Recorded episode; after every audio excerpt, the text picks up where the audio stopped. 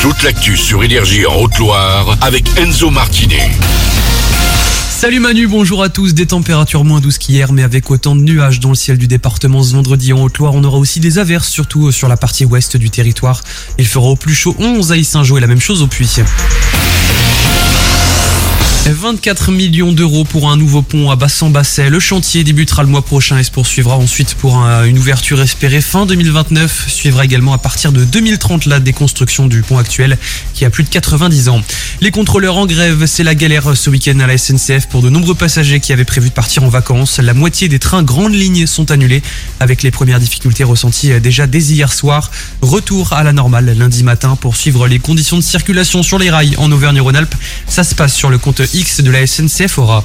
Les vacances de février, c'est ce soir, hein, juste après l'école pour les plus jeunes d'entre nous. Si vous n'avez pas d'idée de sortie en famille, vous avez, euh, vous avez euh, les, vous avez peur que les enfants restent scotchés à, leurs écrans. Le musée Crozetier du Puy a mis à jour son agenda sur son site, plein d'actions, plein d'activités à, découvrir et à tester.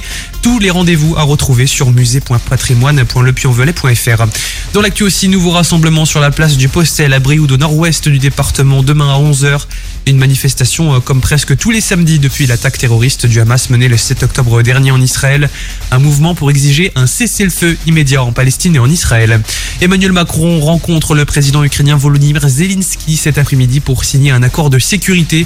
En cause, l'armée ukrainienne a de plus en plus de mal à contenir l'offensive russe. Après quasiment deux ans de guerre, le chef d'État cherche des renforts supplémentaires et notamment une augmentation de l'aide militaire européenne. Trois défaites, une victoire, c'est le bilan des filles du Saint-Germain Blavosi handball en 2024. Elles veulent gagner un plus de matchs et pour ça, ce sera l'occasion hein, demain face au Pays Voironnais, un club du département de l'Isère, le dernier du classement de la poule 7 du championnat national 2. C'est vraiment l'occasion. Match à suivre demain à partir de 20h au gymnase de la Plaine à Saint-Germain-la-Prade. Et puis c'est la fin d'une histoire. Kylian Mbappé ne jouera plus en France l'an prochain. Il quittera le Paris Saint-Germain à la fin de la saison. Le joueur l'a annoncé à ses dirigeants cette semaine.